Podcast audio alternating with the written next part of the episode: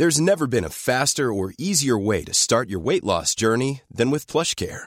PlushCare accepts most insurance plans and gives you online access to board-certified physicians who can prescribe FDA-approved weight loss medications like Wigovi and Zepbound for those who qualify. Take charge of your health and speak with a board-certified physician about a weight loss plan that's right for you. Get started today at plushcare.com slash weight loss. That's plushcare.com slash weight loss. plushcare.com slash weight loss.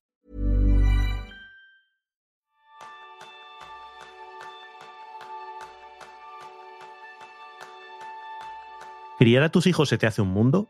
¿Sientes que un poco de ayuda no te vendría mal? Este es el tema principal del programa de esta semana, donde aprenderás cómo acompañar a tus hijos en su desarrollo, prestándoles el apoyo que necesitan y sin miedo. Gracias a Alberto Soler. Alberto es psicólogo y divulgador.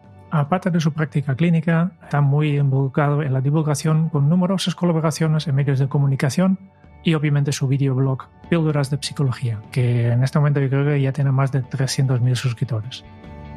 Además pone especial foco en la psicología infantil y en la crianza.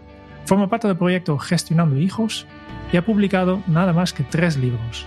Hijos y padres felices, cómo disfrutar de la crianza, Niños sin etiquetas y el más reciente, Tengo miedo. Bienvenidos a un nuevo episodio de Kenzo, el podcast donde descubrirás cómo vivir la efectividad para ser más feliz. Yo soy Jeroen Sánchez, aprendiz en ponerme nervioso para cada entrevista.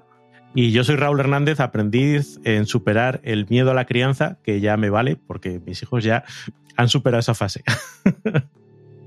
Alberto, bienvenido, ¿cómo estás? Muy buenas, ¿qué tal? Pues eh, encantado de estar aquí con vosotros, un placer. Fantástico. Oye, ¿tú en qué eres aprendiz? Yo aprendiz en todo, eh, absolutamente en todo. De hecho, quizás lo, último lo que soy aprendiz quizás es en tocar la batería, ¿no? Eh, Hombre. Eh, ha sido como una motivación que he tenido siempre por ahí, ¿no? Que nunca he, podido tener una batería en casa para tocar y ahora que, mi hijo ha empezado con clases de batería, hemos, comprado una batería que tenemos ahí en el, en el garaje y pues en los ratitos muertos pues me bajo a tocar la batería. Así es que pues mira, lo primero que me ha venido a la cabeza en tocar la batería. ¿Que el chico haya tocado la batería ha sido casualidad o ha sido un poquito influenciado por los deseos del padre de tocar la batería? A ver, me, ofendes. Eh, de casual no tiene absolutamente nada, por Dios. Esto es una Inception que lleva más de siete años en curso y por fin ha, dado frutos. Ahora ya que se aparte, que no te ocupe el sitio con las baquetas, ¿no? no, se quite el niño, por favor, que tengo que tocar.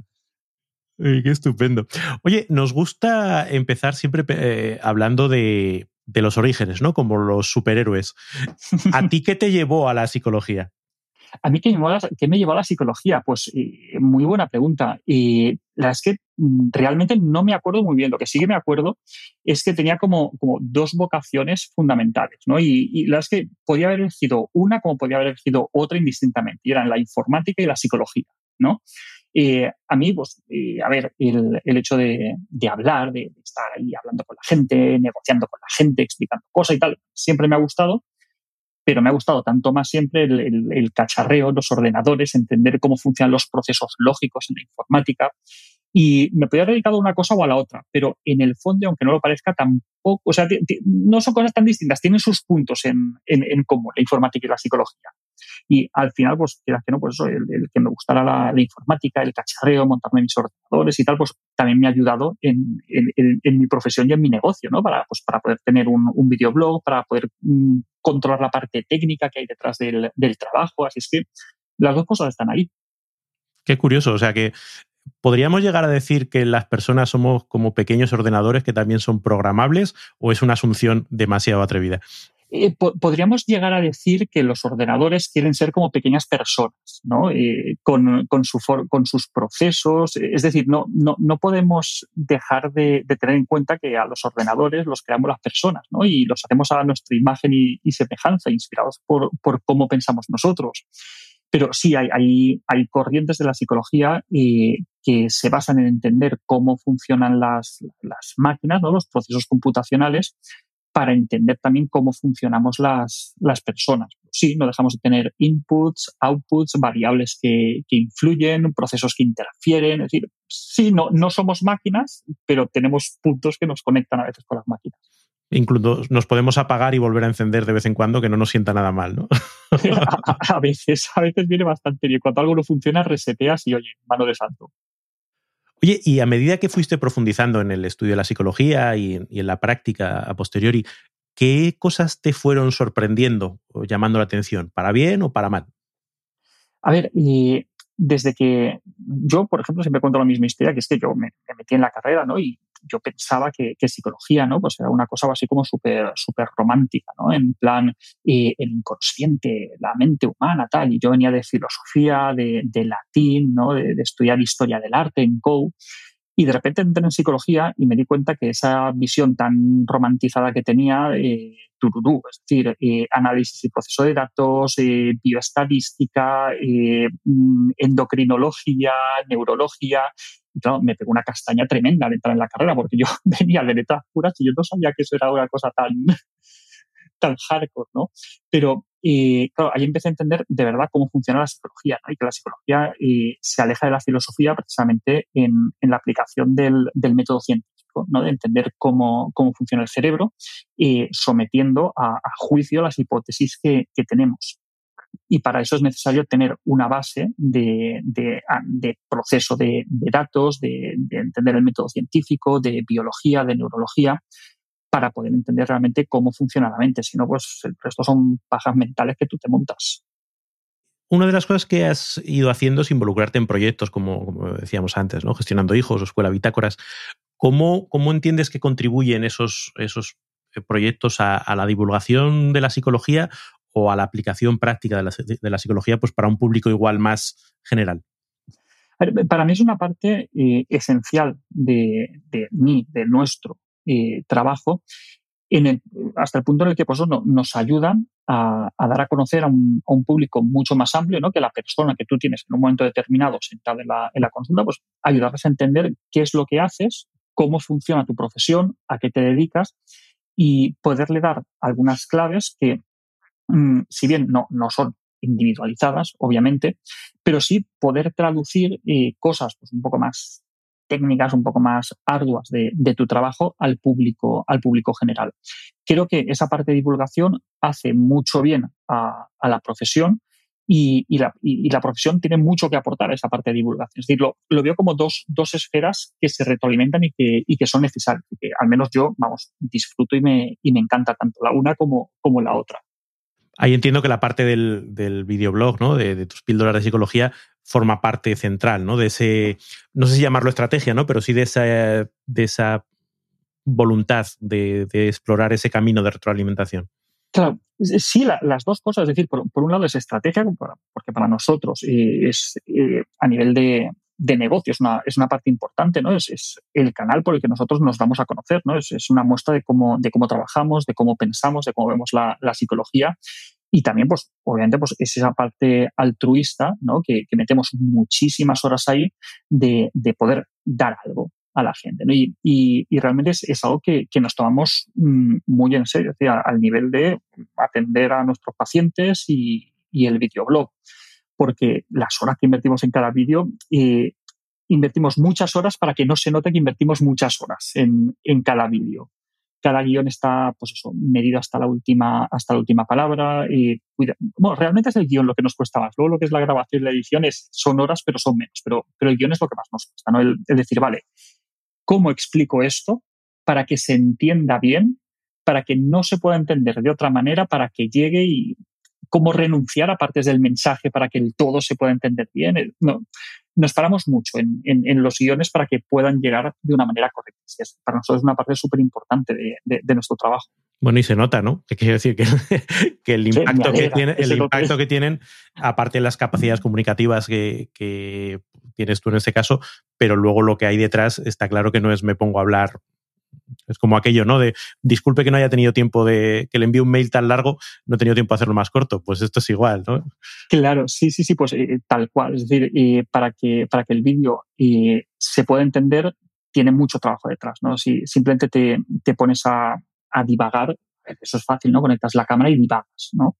Pero nosotros, yo siempre hago el plural porque, a ver, al que me veis la cara es a mí, ¿no? Yo soy la cara visible, pero, pero detrás, quienes hacemos los, los guiones, somos Conchín y yo, y, le invertimos muchísimas horas. ¿no? De hecho, yo hay guiones, digo siempre que hay guiones que no escrito ni una sola palabra. Es decir, yo, yo soy el que luego los explica, pero yo hay guiones que no he escrito ni una palabra. Y somos, pues, nosotros dos somos los que hacemos los libros, los que hacemos los cuentos, los que dirigimos el centro, los que hacemos los, guiones de todo esto. Y sí, invertimos mucho para que no se note que, lo hemos invertido. Veo detrás de tú, los oyentes no pueden verlo, veo una cosa que me llama la atención, eh, una frase que, que un, un, libro yo creo que es, educar es todo. Educar es todo, así es, así es. Esto es, un regalo que me hizo Leo. Eh, Leo es el, director de, Gestionando Hijos, eh, que de hecho ahora la, empresa ha cambiado de nombre y se llama Educar es todo. Y esto ha sido como, como siempre su, su lema. Y, me gusta tanto que, puse aquí el, ladrillito, lo puse aquí, ¿no? un ladrillito de, madera. Y es realmente un mensaje con el que, con el que me identifico bastante. Porque realmente la, educación eh, cumple un, papel fundamental, un papel central, no solamente eh, a nivel individuo, sino a nivel sociedad. ¿no? Eh, muchas veces acabamos con, el tópico de, no, es que la clave es la educación. ¿no? Pues sí, realmente la, educación es, una herramienta básica. ¿no? Y todo aquello que, ocurre en la infancia, pues sí, nos, influye, nos, afecta y, acaba teniendo su, papel cuando somos adultos, ¿no? Porque, o bien porque lo recordamos, o bien porque nos ha limitado, o bien porque nos ha upado de alguna manera. Y sí, eh, la educación es súper importante. Todo, a ver, todo, todo, todo, pues no, no, no lo es todo, pero sí es muy importante, es, esencial. Y ahí eh, tú o vosotros eh, hacéis mucho énfasis ¿no? en esa parte de la psicología infantil o el apoyo a la crianza. ¿Por qué esa, esa especialización, por así decirlo, o ese enfoque? ¿Y qué tiene de diferente la psicología orientada a niños con respecto a la de adultos en general? Pues realmente es, bastante diferente la psicología infantil de, de, la psicología en adultos. ¿no? Y lo, es por, los temas que se tratan y también por la forma en la que, en la que se trabaja con, los niños, ¿no? porque por, el momento del desarrollo en el que, en el que están, eh, no te los sientas con 5, 6, 7 años en delante del escritorio, delante de la mesa y empiezas a darles la chapa. ¿no? ¿Y tú esto cómo lo interpretas? ¿Tú esto por qué crees que ha ocurrido? ¿Y esto qué significa? Y, ostras, no, así no, no le llegas. ¿no? La, forma de trabajar con, los niños es, es muy diferente pero también las problemáticas de los niños son, son, son distintas. Pero me, decías que, que, cómo hemos llegado a la psicología infantil. pues a mí probablemente lo que me llevó a la psicología infantil fue el hecho de ser padre. El, el, el, tener hijos y empezar a ver cómo, cómo se desarrollan las cosas que les interesan, eh, cómo, cómo, es esa personita ¿no? en, en, evolución, eh, pues, me, me, interesó y me fascinó tanto que, que al final pues, ha acabado orientando totalmente el, el, trabajo diario que, que, hago, ¿no? Y, sí, la forma de trabajar con, los niños es muy diferente. Nosotros, lo que es la, psicología infantil, trabajamos eh, desde dos aproximaciones, ¿no? Una, que es la mayoritaria, es el trabajo con los padres, el trabajo con, la familia, ¿no? Y en, muchos casos, de hecho, nosotros, si podemos, tratamos de no ver a la criatura, porque en la inmensa mayoría de los casos, sí, en la mayoría de los casos que, que acuden a nuestro centro, hacemos una evaluación, vamos a ver qué es lo que sucede. Y la primera conclusión que sacamos es que realmente no hay un diagnóstico, es decir, no, no hay una patología, no, no hay un problema clínico que tratar. Por lo tanto, ¿qué hace aquí el niño si no tengo que tratar nada con el niño? ¿no? en la mayoría de casos lo que hacemos es trabajar con la familia, ¿no? ayudándoles a que ellos tengan las herramientas para poder gestionar esa situación que les está generando malestar. Porque si vienen aquí, obviamente no, decimos que no es un problema clínico, no es una patología, pero sí que es una problemática que, está generando malestar en la familia. Entonces, nosotros trabajamos directamente con la familia para darles esos recursos que no tienen para poder gestionar mejor esa situación. Eso en la, mayoría de los casos es suficiente. Pero hay otros casos en los cuales eh, o bien hay una patología que tenemos que trabajar directamente con, el nene o, con la nena, o bien aunque no haya una patología, pero sí que hay algún tipo de, habilidades o algún tipo de entrenamiento que es, interesante hacer con la criatura para poderle, para poderle ayudar. Por ejemplo, pongamos que el niño o la nena pues, no se le dé muy bien relacionarse con la gente. ¿no? Y que pues cuando ve a otro niño, pues para, hacerse su amigo, por ejemplo, pues se pone pesado, le empuja, le hace la puñeta, pues quizá necesita que, le ayuden a enseñarle habilidades sociales, ¿no? ¿Es un trastorno? ¿Es una patología? No, no lo es. No todo es un trastorno ni es una patología, pero quizás se beneficia de tener algún entrenamiento, alguna ayuda para que pueda superar esas dificultades que, tiene. Sin poder entrar en detalles, pero lo que yo observo de la gente que yo conozco que han ido a un psicólogo con su hijo, casi en, el 99% de los casos que yo conozco es porque su hijo o hija es hiperactiva. Aquí también hay una parte de que, tiene que ser los padres, o realmente es una de estas excepciones que te, que acabas de hablar. A ver, el tema de la hiperactividad es un, es un melón grande, ¿vale? Es un melón guay para, para abrir, ¿vale? Y dejemos clara la base que es que la hiperactividad existe, ¿vale? Porque hay, hay voces que dicen, no, eh, no, no existe la hiperactividad, es una construcción de la sociedad y de tal. No, a ver, la hiperactividad existe, ¿vale? Hay, hay niñas y niños que, que son hiperactivos y que tienen un diagnóstico y tal. Pero también es verdad que es quizá una de las categorías diagnósticas en la infancia en las que el sobrediagnóstico es más brutal. O sea, es, pero esto nos lleva a que muchas veces se nos olvida o no entendemos lo que son los niños. Es decir, eh, medimos a los niños desde el molde, desde el paradigma de las personas adultas. Y los niños no son personas adultas, ni siquiera son adultos en miniatura algo que, me molesta, entre comillas, muchos que dicen, no, es que los niños son los ciudadanos del mañana, son los adultos del mañana, tócate las narices, que son los ciudadanos de hoy. O sea, ¿cómo que los ciudadanos de mañana o los adultos de mañana? Son niños hoy. Y tenemos que verlos como niños que son hoy y respetarles por lo que son hoy. Bueno, a lo que vamos, la hiperactividad. Sí, nosotros eh, cada semana recibimos, recibimos quejas de, de profes, de padres, de este niño es hiperactivo hacemos la evaluación y en muchos casos el niño o la niña no son hiperactivos, son niños movidos, porque niños movidos, niños que dan por saco, hablando claro, y los han habido siempre.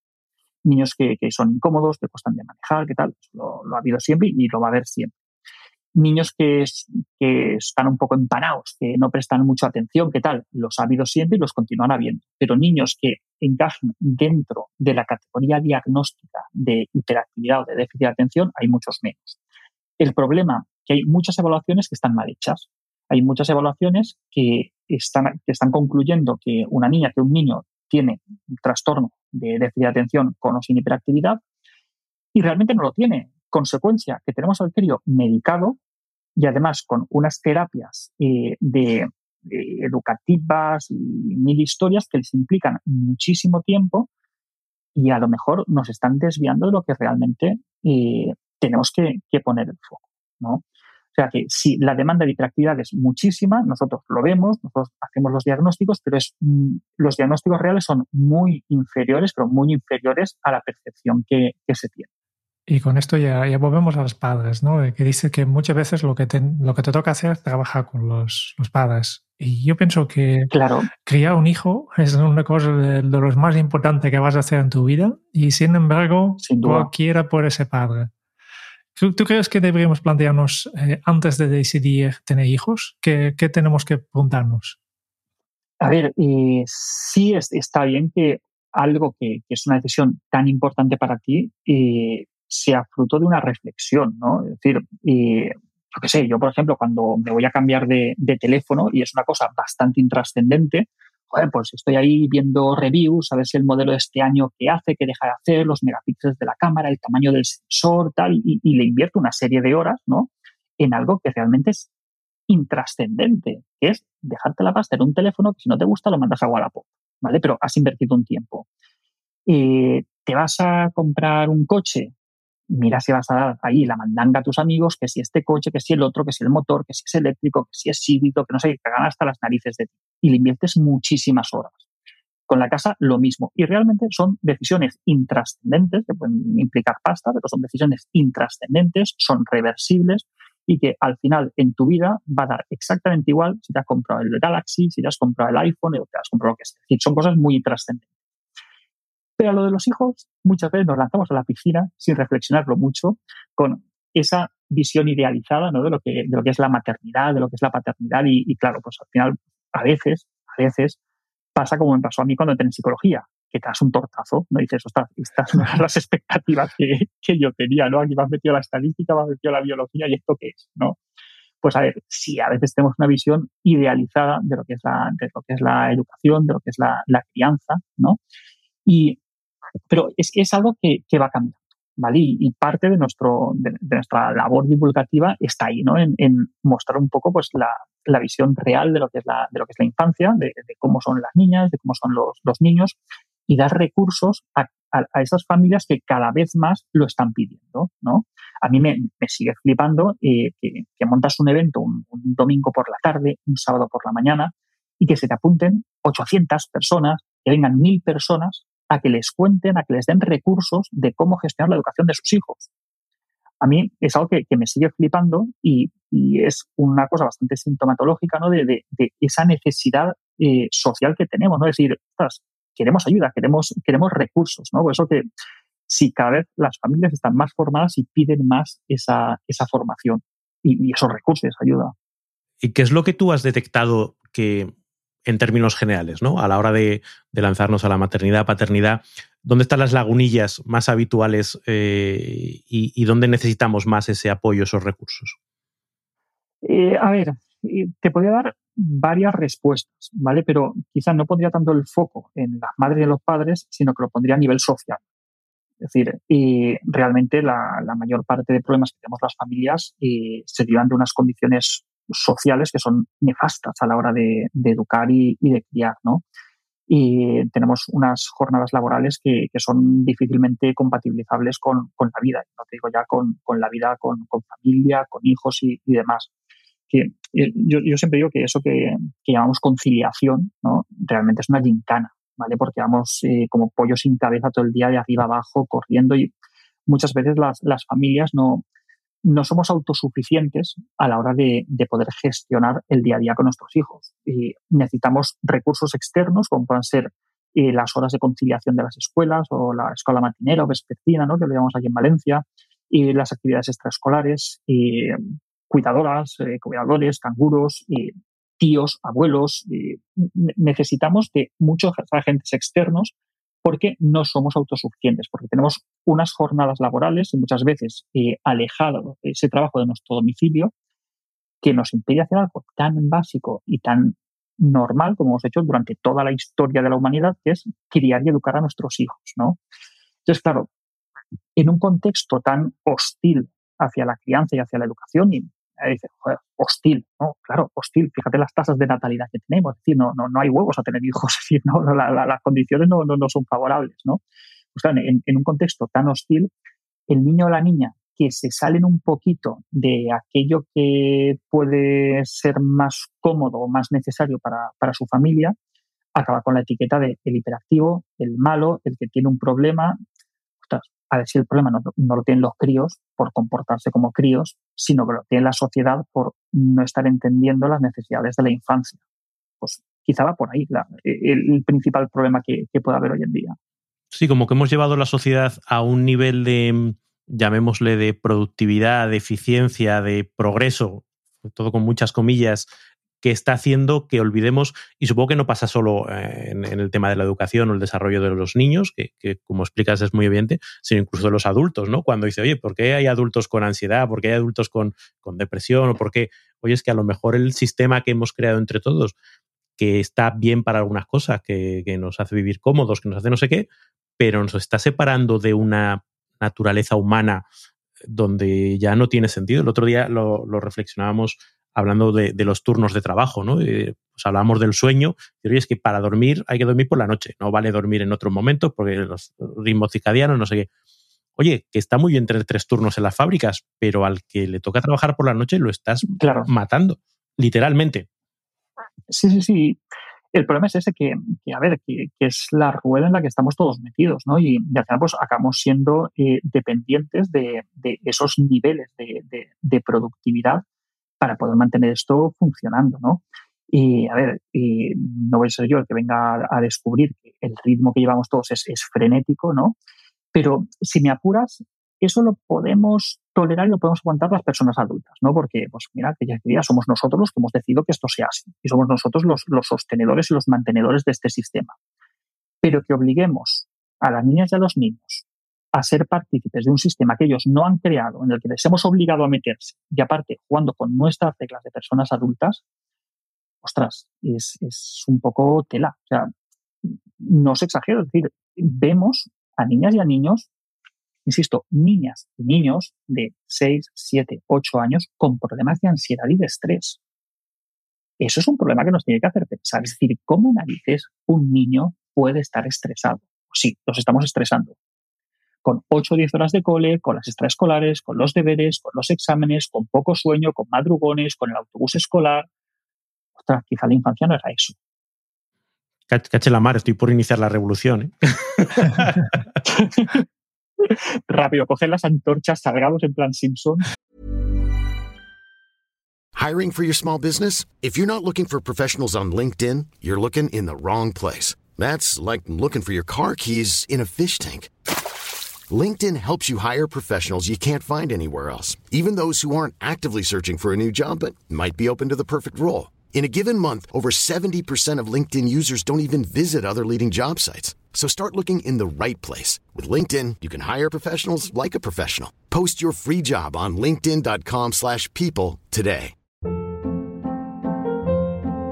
Hold up. What was that? Boring. No flavor. That was as bad as those leftovers you ate all week. Kiki Palmer here, and it's time to say hello to something fresh and guilt-free. Hello Fresh. Jazz up dinner with pecan-crusted chicken or garlic butter shrimp scampi. Now that's music to my mouth. Hello Fresh. Let's get this dinner party started. Discover all the delicious possibilities at hellofresh.com.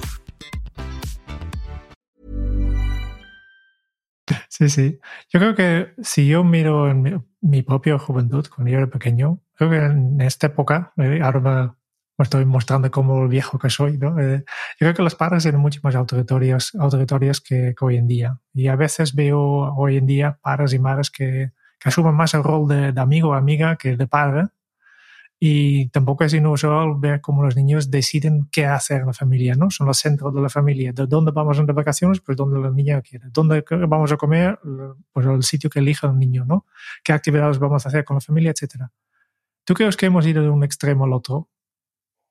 A ver, eh, en general creo que no. Es decir, en general no, porque ojalá que los niños fueran más el centro ¿no? de, de, la sociedad, más que nada como, como personas dependientes que son, ¿no? quizá tendríamos que estructurar un poquito más el funcionamiento social a ellos, ¿no? para, para poderles ayudar más en, en, su desarrollo. O sea, ojalá que fuera así. Pero sí que es verdad que en algunas familias los niños tienen un papel bastante central, lo cual puede ser positivo o puede ser negativo en función de cómo, de cómo lo gestione la, la familia. Sí que es verdad que antes ese, ese modelo autoritario que, que, tú estás mencionando, como que se estilaba más, ¿no? Eso no quiere decir que hoy en día ese modelo esté, esté ausente. Es decir, lamentablemente siguen existiendo eh, familias que son muy autoritarias, ¿vale? Con el ordeno y mando, y con gritos, con amenazas, con castigos, con, con, agresiones físicas. Es decir, eso sigue, sigue ocurriendo, ¿vale? Pero, ¿qué es lo que ocurre? Que bueno, pues hay, entre comillas, modas, ¿no? Eh, pues antes estaba la moda de, comportarse de esa manera porque se creía que, era lo adecuado para los hijos, ¿no? no, no, tienes que ser duro con ellos porque tienes que conseguir que se construyan como unas personas rectas, que tal, a ver, ahí no, no se hacía mala leche, es decir, no, eso no, no, eran familias, no eran padres maltratadores que querían joderles el futuro a sus hijos, no, hacían lo que les habían dicho que era lo mejor y lo que creían que era lo mejor para, para sus hijos. Lo que pasa es que después se ha demostrado que no es así.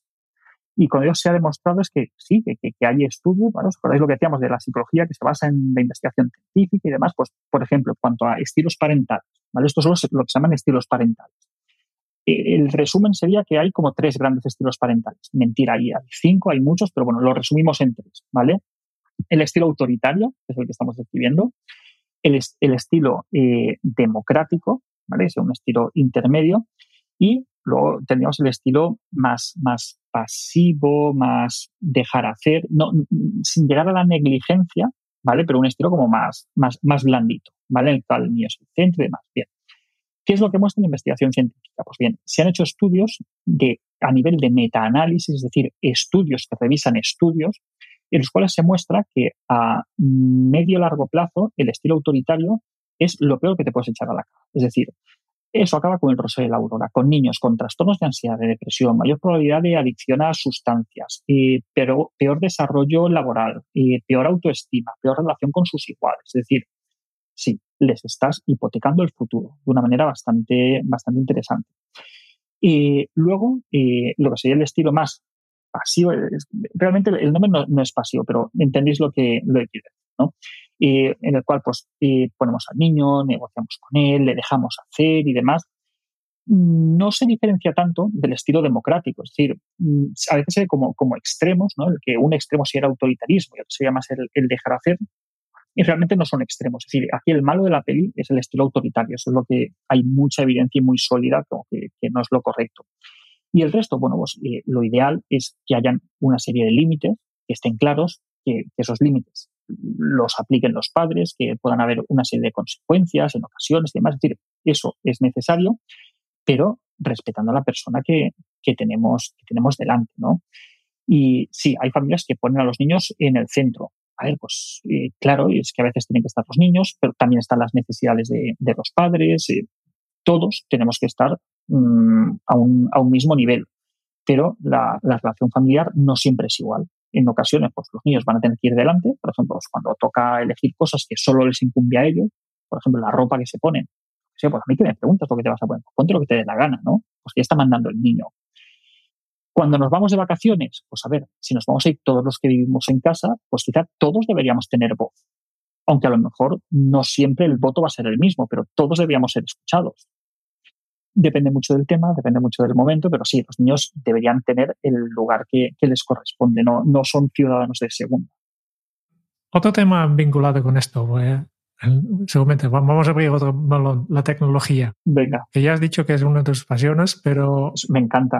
Yo creo que la, la, la tecnología puede ser una arma de doble fila, ¿no? Que o por un lado nos facilita mucho la vida, pero también nos roba muchos momentos de calidad, ¿no? Y yo también creo que es importante que los niños ya aprendan a tener una relación sana con este aparato tan adictivo que, que ha quedado aquí para, para siempre, ¿no? Siempre vamos a tenerlo. Pero no obstante, veo también muchas veces por ejemplo, en un restaurante que hay padres que simplemente utilizan tecnología para que sus niños estén tranquilos y no molestan demasiado. ¿Qué opinas tú de la relación del, de los niños con las pantallas? A ver, esto no es un melón, es un melonazo. ¿eh? es, un, es, un, melonazo enorme. A ver, y en mi caso, por ejemplo, y te hablo ahora como, como padre, ¿vale? Y mis hijos, por ejemplo, hasta los cinco años más o menos no vieron la tele. ¿Por qué? Pues porque no lo pidieron, porque no lo necesitaban. Porque si acaso lo podíamos necesitar nosotros para tenerlos callados mientras estábamos haciendo la cena o estábamos haciendo otras cosas. Pero pues eh, sabíamos que para su desarrollo cerebral no es lo mejor y bueno, decidimos eh, adoptar ahí una estrategia pues más conservadora. ¿no? Y hay, hay evidencia bastante sólida de que una exposición temprana a la tecnología es negativa para el desarrollo cerebral al mismo nivel que, por ejemplo, pues un abuso de azúcar pues es negativo para, para el peso, para la salud bucodental y demás. Es, es, algo bastante, bastante parecido. ¿vale? Muchas veces se argumenta, no, a ver, es que eh, son nativos digitales. A ver, nativos digitales, no toque las narices que, que, que, que, seguimos teniendo exactamente el mismo ADN que, los cavernícolas eh, que eran humanos itinerantes y que eran cazadores recolectores. ¿vale? O sea, no, no, la tecnología no nos está cambiando tanto. ¿vale? Eh, de hecho, los ingenieros que, que, desarrollan este tipo de tecnología son tan sumamente listos que son capaces de hacer dispositivos que los pueden utilizar hasta los niños, ¿vale? O sea que no, no, no nos preocupemos de que no lo sepan utilizar porque lo van a saber utilizar. Eh, la recomendación de la Academia Americana de Pediatría, la Organización Mundial de la Salud, la Sociedad Canadiense de Pediatría, o sea, todas las sociedades médicas que se han pronunciado van en la misma dirección y es que deberíamos evitar toda exposición a pantallas en niños menores de, de dos años. Esto es, móviles, tablets, eh, televisión, toda exposición en niños menores de dos años. Y a partir de dos años, limitarlo mmm, lo máximo que podamos, restringirlo a contenidos de, de calidad, eh, acompañados por adultos y, y, demás. Es una recomendación basada en eh, el desarrollo del, del, cerebro, del cerebro infantil. Nosotros hemos llegado a ver en nuestro centro eh, niños con sospecha de trastorno del espectro del autismo, ¿vale? Niños con problemas de comunicación muy serios, con déficit de contacto ocular, con conductas extrañas y demás. Y al hacer la evaluación nos dimos cuenta que no, no era un trastorno del espectro del autismo, es que ese niño eh, había estado hiperexpuesto a pantallas y esa exposición a pantallas le había impedido desarrollar eh, habilidades relacionadas con el lenguaje, con la interacción social y demás. Es decir, que tiene tela la exposición temprana a, pantallas. A mí me gusta, me encanta la, tecnología, soy muy cacharrero, me ayuda mucho en el día a día, pero igual que me puede gustar mucho mi coche y no le doy las llaves a mi hijo. Y pues cada edad tiene lo suyo, ¿no? O me puede gustar mucho la cerveza, que no es el caso, pero no le voy a dar un tercio a mi hijo.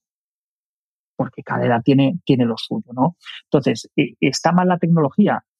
No, lo, decías, es, es, como, es una herramienta, es como un cuchillo. Pues lo puedes utilizar para cortar el jamón, para cortar pan o para clavárselo a tu compañero de podcast. Entonces, ¿el cuchillo es bueno o malo? Pues depende.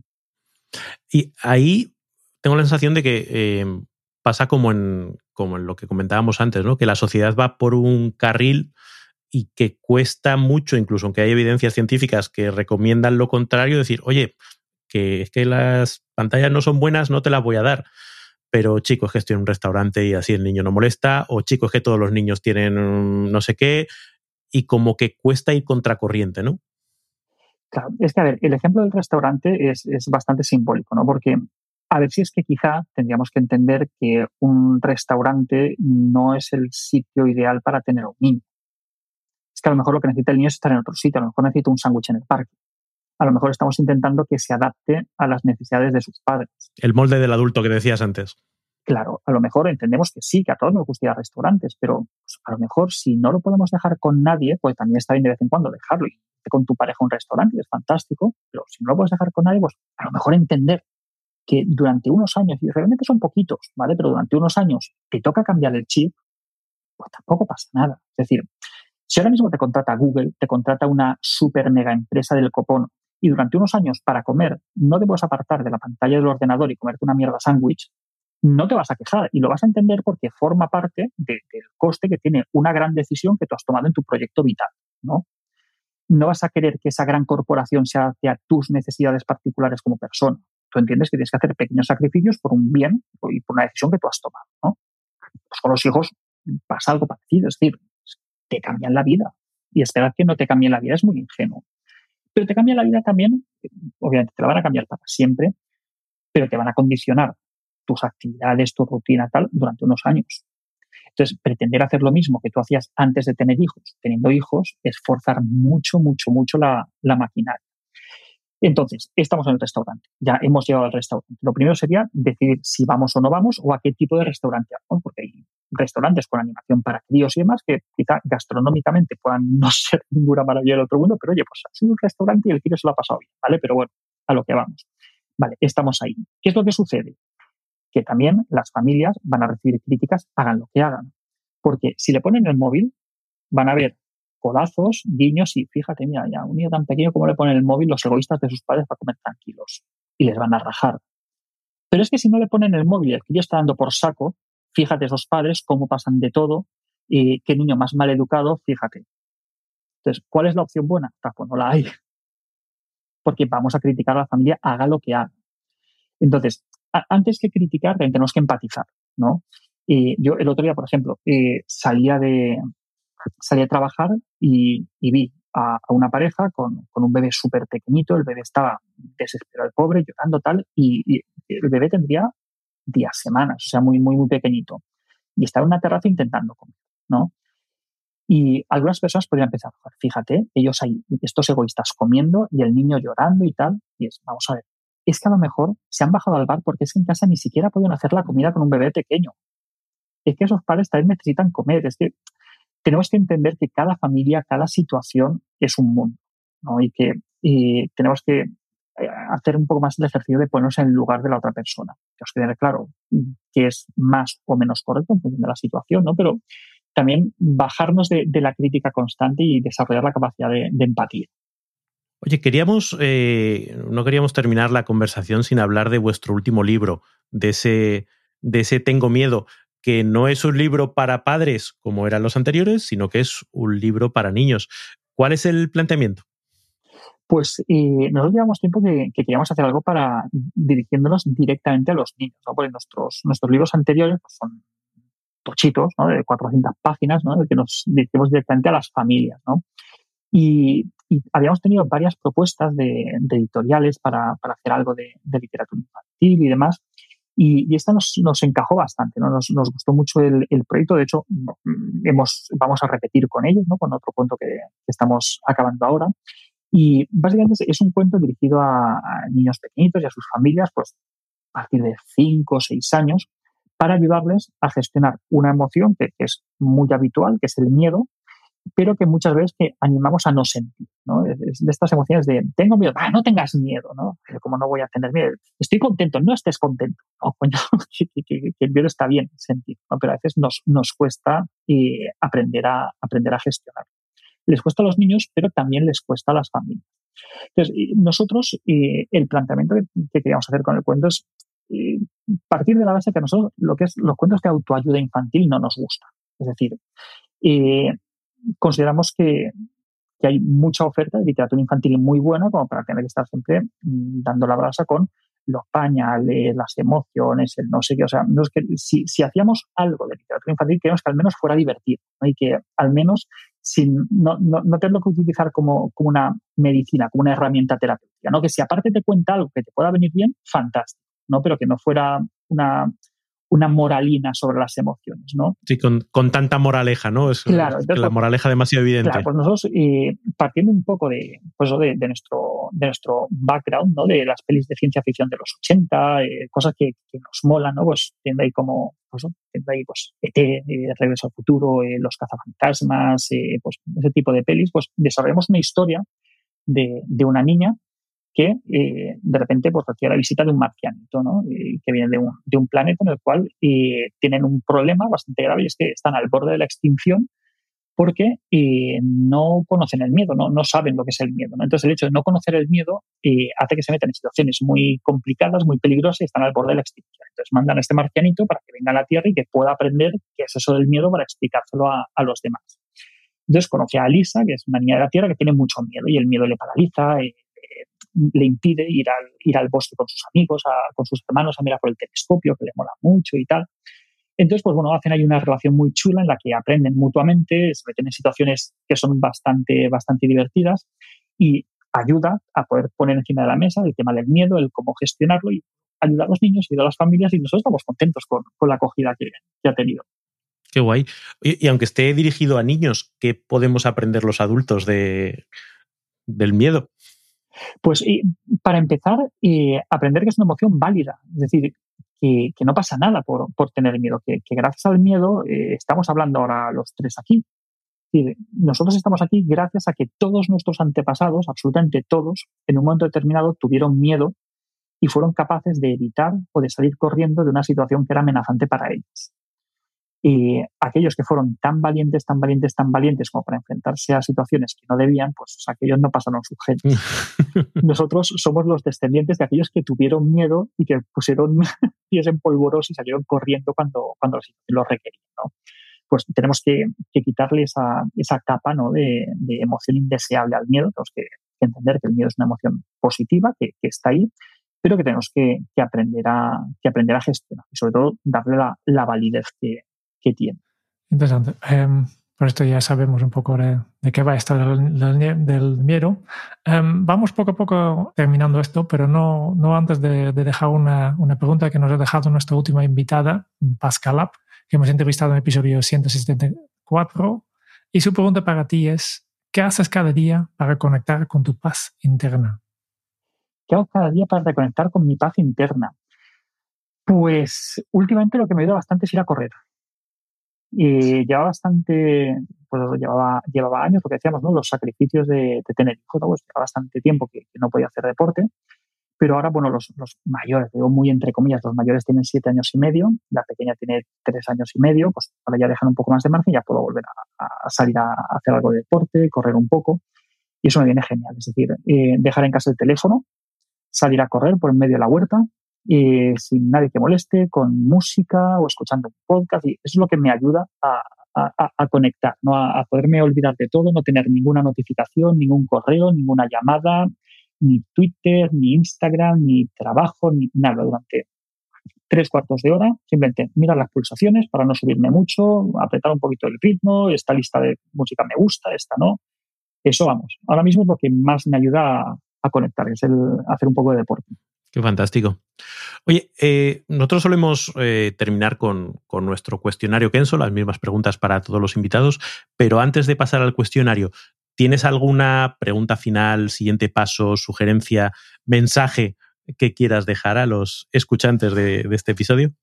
Pues me, gustaría invitarles a, reflexionar sobre lo, que, sobre lo que hemos estado hablando ¿no? y, que, y que piensen eh, cuál es el papel que les estamos dando en la sociedad a, las niñas y a los niños, el, papel que, tiene la infancia. Y si creen, si creemos que, les estamos dando el trato que, se merece a, la hora de, estructurar nuestra sociedad, a la hora de estructurar los espacios que tenemos en, en las ciudades, a la hora de estructurar tiempos, ¿les tenemos en cuenta? La verdad es que a mí me va a dejar dando vueltas bastante esa reflexión. Fantástico, pues empezamos cuando quieras, Jerún, con el, con el cuestionario.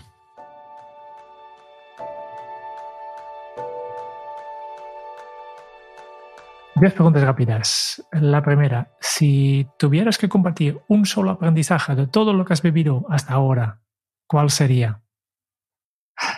Aprender a ser flexible. Nunca digas de esta agua no beberé. Sé flexible, no, no te enroques y no pretendas ser tan fiel a ti mismo. ¿Cómo se titula tu biografía? Al menos lo intentó. ¿Cuál es el libro que más has regalado? El libro que más has regalado. Eh, y obviamente no puedes aquí contestar tus propios libros. Claro, que probablemente hayan sido los nuestros, ¿no?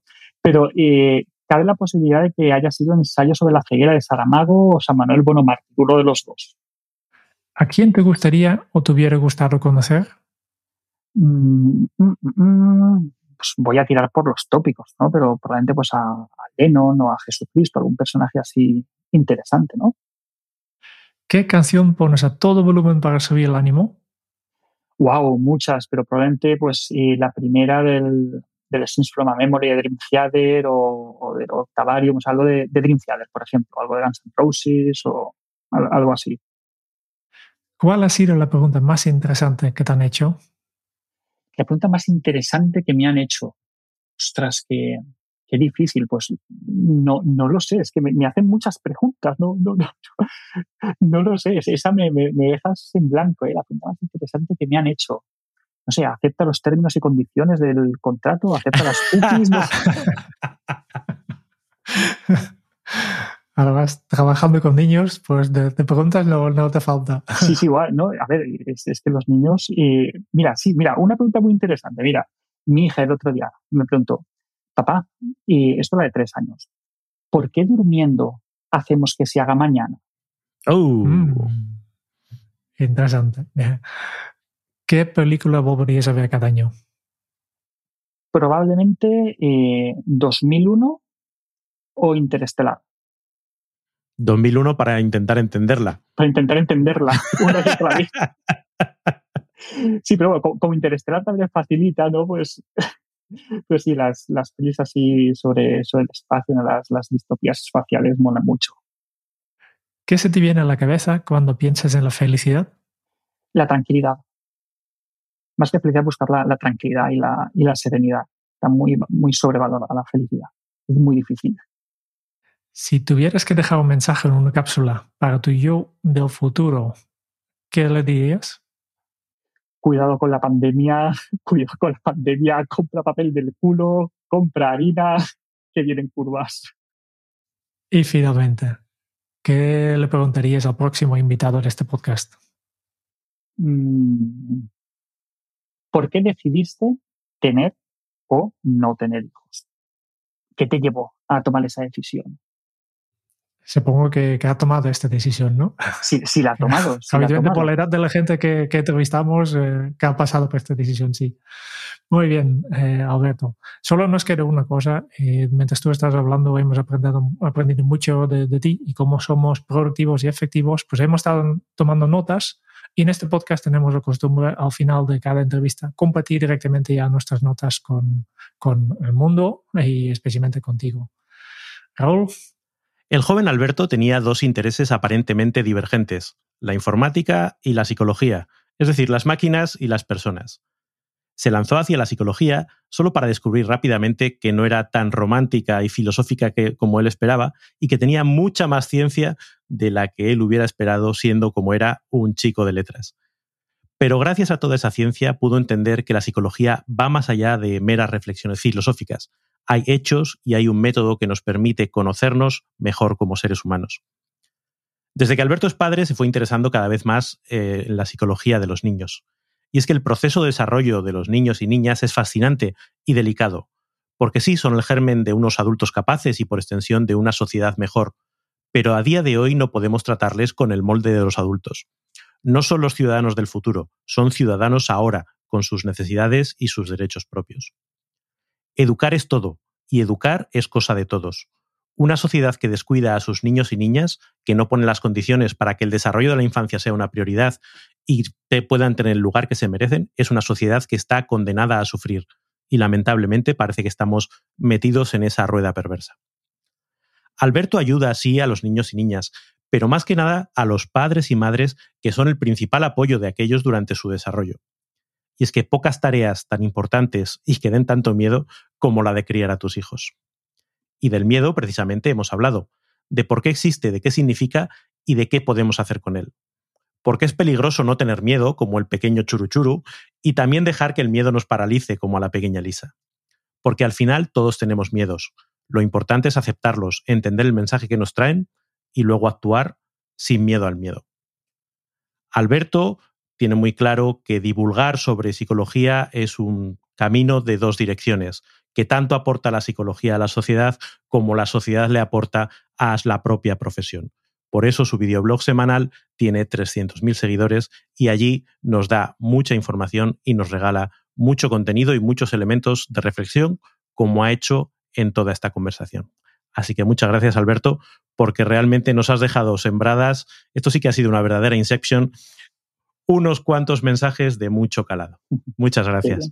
Oye, me, ha encantado la síntesis, o sea, flipando estoy, ¿eh? O sea, si, no, si no estuviéramos ahora grabando, diría, esto lo habéis editado, esto lo habéis editado. No, no, no os puede quedar tan bordado así al vuelo. Oye, qué guay, muchísimas gracias. Es lo bueno de ser, dos, uno habla contigo y otro te escribe. Además son tus propias palabras, no, no hemos inventado nada. Sí, sí, sí, me, me, ha encantado, me ha encantado. Fantástico, pues eh, Alberto, de nuevo, un placer. Eh, muchas gracias por tu energía, por tus, por tus reflexiones y ha sido una, una conversación fantástica. Muchas gracias por escuchar el podcast de Kenso. Si te ha gustado, te agradeceríamos que te suscribas al podcast, lo compartas en tus redes sociales o dejes tu reseña de 5 estrellas para ayudarnos a llegar a más oyentes. Y si quieres conocer más sobre Kenso y cómo podemos acompañarte a ti, tu equipo o tu organización en el camino hacia la efectividad personal, puedes visitar nuestra web kenso.es. Te esperamos la semana que viene en el próximo episodio del podcast de Kenso donde Raúl, Quique y Jerún buscarán más pistas sobre cómo vivir la efectividad para ser más feliz. Y hasta entonces, ahora es un buen momento para poner en práctica un nuevo hábito Kenso. Los niños son también ciudadanos de hoy. Nos escuchamos pronto. Chao. Muchísimas gracias. Ha sido un placer enorme. Muchísimas gracias.